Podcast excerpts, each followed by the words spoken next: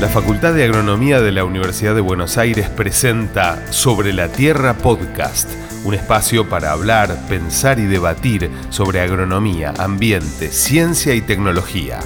Sobre la Tierra Podcast. Hola, bienvenidos y bienvenidas. Soy Pablo Rossetti junto con Sebastián Tamayiro hacemos Sobre la Tierra Podcast, el espacio de divulgación científica de la FAUBA.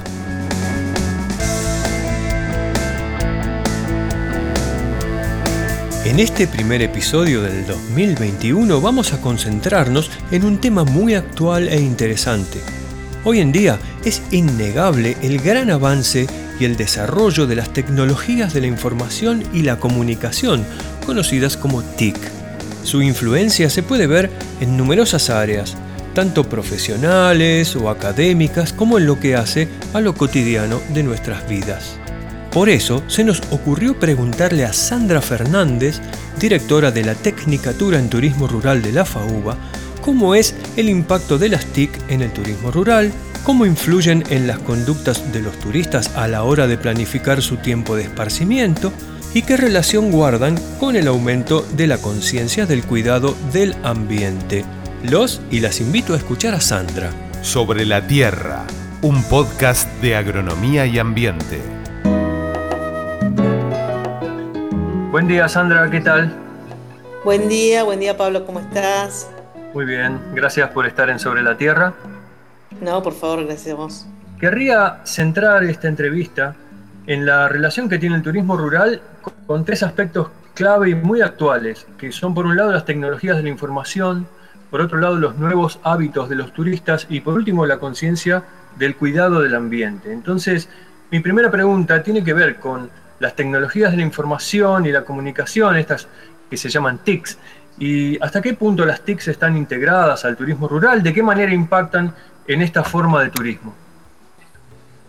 Bueno, mira, las TICs cada vez están más eh, involucradas en la vida de todos nosotros, ¿no es cierto? En todos los aspectos sociales, privados, eh, particulares, educativos, y por supuesto en el turismo también eh, han ido ganando su, su terreno a mí me gustaría hacer acá un, marcar un concepto diferencial. Digamos, por un lado tenemos los turistas que están mucho más acostumbrados y cada vez más acostumbrados a manejarse eh, a través de las redes, organizando sus viajes. Hoy ya no es tan común como era antes y contratar a una agencia de turismo. La gente en general por la web contrata vuelos, contrata alojamiento, contrata excursiones, lo que sea. Y eso está muy instalado. En la parte de los emprendedores de turismo rural está ganando terreno, pero no a la misma velocidad que lo, que lo hizo con, la demanda turística, digamos así. Bueno, por, varias razones. Primero que a veces los emprendimientos de turismo rural están en, lugares alejados, eh, atendidos por, a lo mejor por gente que no está tan acostumbrada, donde la tecnología no está tan incorporada como nosotros que somos de la urbanidad, digamos, ¿no es cierto?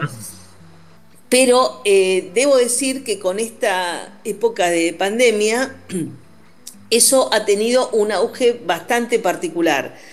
Porque bueno, al, no, haber turismo en esta, durante el año pasado, eh, empezaron a, surgir demandas. Bueno, ¿qué hago? ¿Cómo puedo hacerme conocer? ¿Cómo puedo aprovechar el tiempo? Y entre otras cosas, la capacitación y la puesta en valor de los emprendimientos a través de las tecnologías de información yo creo que tuvo un salto importante. De todas maneras, falta mucho, vos sabés que hay lugares donde no, tiene, no hay conexión, este, pero bueno, creo que poco a poco eh, se van, así como en la educación no estaban tan instaladas y ahora todo el mundo usa Meet, usa un Zoom para, para educar, bueno, en el turismo pasa más o menos lo mismo, diría yo.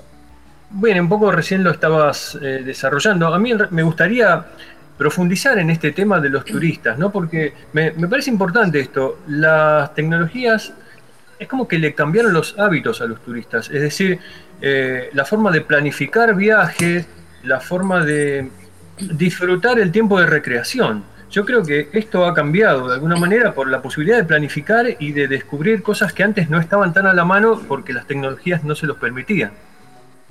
Claro, exactamente. Digamos, por eso decíamos recién que el, impacto ha sido mucho más fuerte desde el punto de vista del turista que desde el punto de vista de los emprendedores. Por lo menos acá en la Argentina. Si hablamos de países desarrollados, bueno, la historia es otra, pero digo, eh, los turistas hoy han, cambiado su perfil totalmente.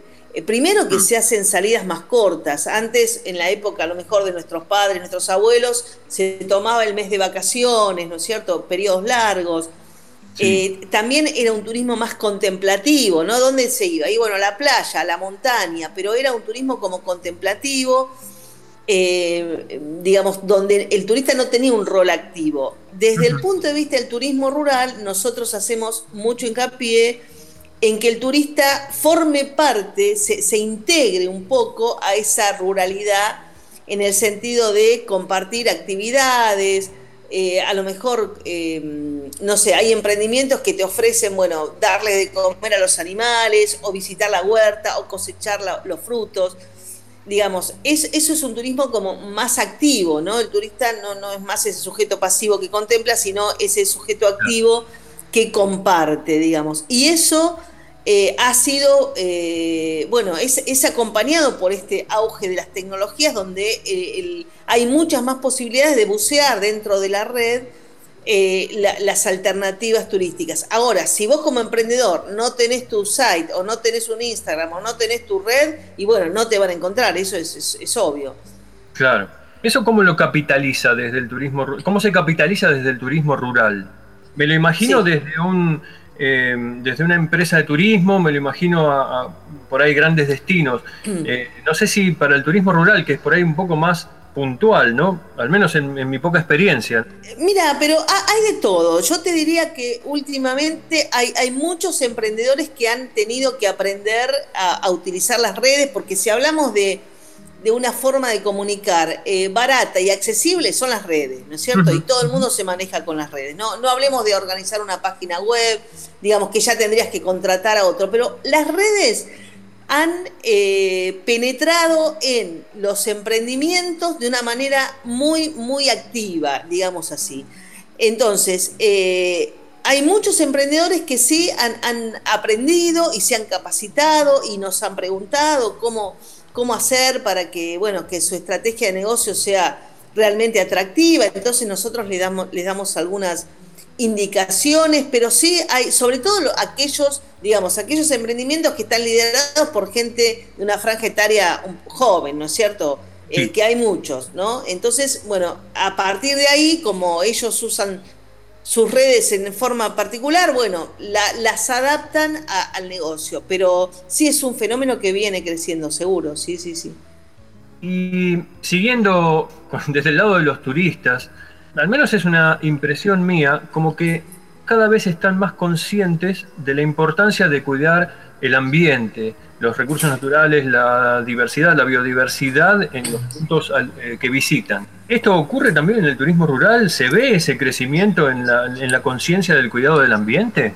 Sí, totalmente. Digamos, por un lado, para empezar, eh, el turista que busca actividades de turismo rural no es un turista convencional, digamos, ya de por sí está buscando una experiencia de compartir, una experiencia de conocer la forma de producción o una experiencia de hacer actividades de naturaleza, entonces ya no es ese, turista tradicional que dice, ah, bueno, yo voy y quiero que me atiendan, no es ese perfil, ya de por sí este, estamos hablando de otros perfiles.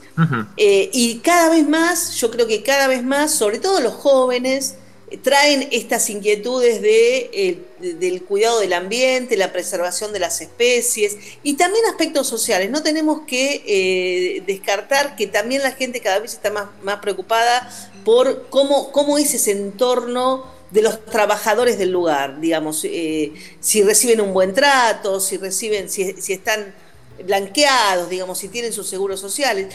Entonces, yo diría que hay como tres ejes que me gustaría destacar que tienen que ver con esta evolución positiva y favorable del turismo rural, que son, primero, eh, el profesionalismo, ¿no? El turismo rural que viene de, una, de una forma de trabajo un poco más artesanal, un poco más, bueno, se ofrece lo que se tiene, cada vez más se está profesionalizando. Y esta profesionalización que tiene que ver con esto que venimos hablando de las TICs y, de, la puesta en valor eh, de los emprendimientos a través de las tecnologías, eh, tiene a su vez, esta profesionalización, decía, tiene a su vez dos ejes, la calidad y la seguridad, digamos. La calidad que no, no implica lujo, ¿no? Porque a veces se malentiende. Calidad implica que te eh, brinden el servicio que te se comprometieron a brindarte. Si a vos te dijeron que el emprendimiento no tenía energía eléctrica, bueno, te lo tienen que decir antes, ¿no? Que vos llegas a un lugar, ah, no, pero esto es turismo rural, luz no tenemos. No, digamos, la calidad tiene que ver con eso, con, un servicio que tenga que ver con eh, las normas de higiene, del tratamiento de los alimentos, qué, hacen, qué, se hace con la basura y por otro lado, la seguridad. Hoy, hoy en día, eh, con, en medio de la pandemia de COVID, digamos, la seguridad sanitaria es fundamental, pero además hay otras seguridades. Salís a una cabalgata y la gente puede tener un accidente, o con una bicicleta, o haciendo un trekking. Entonces, eso, a eso me refiero cuando digo calidad y seguridad que confluyen hacia la profesionalización del sector. Y en eso nosotros como facultad, como Universidad de Buenos Aires, tenemos un rol clave, porque nuestros técnicos están capacitados para dar ese asesoramiento y ese apoyo.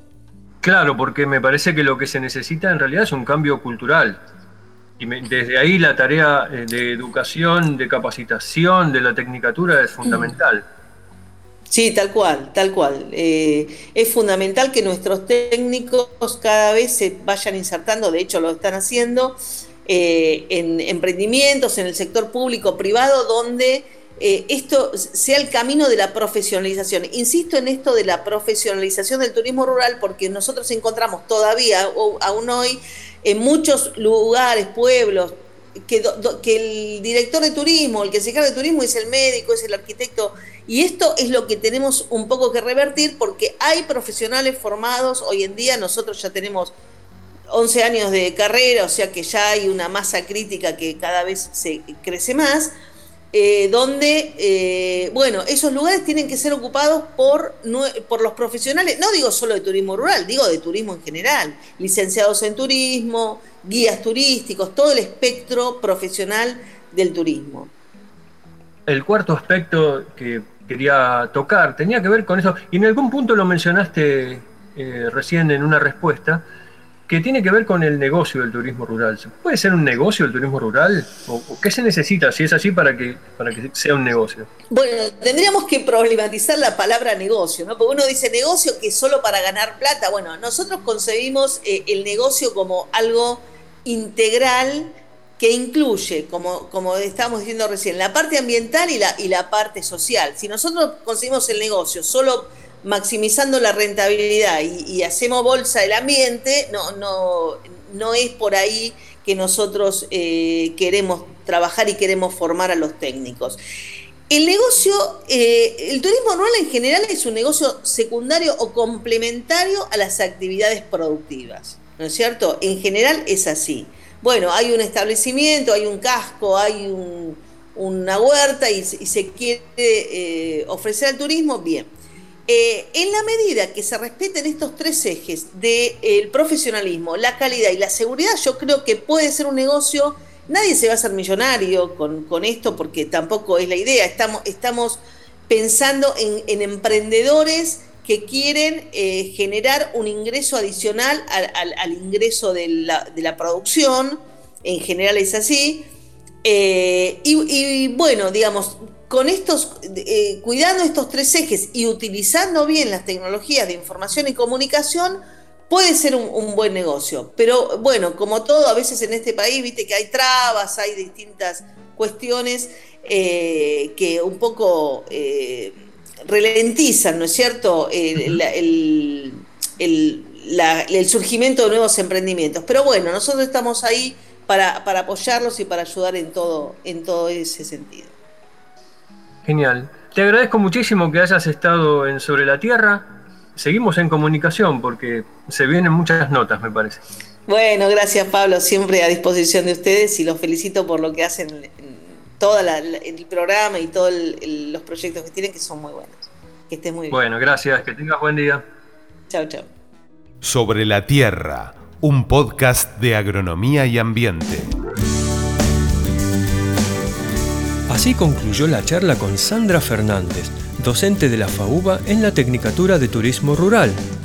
Hoy aprendimos un poco más acerca de la relación entre esta forma de turismo y las tecnologías de la información y la comunicación.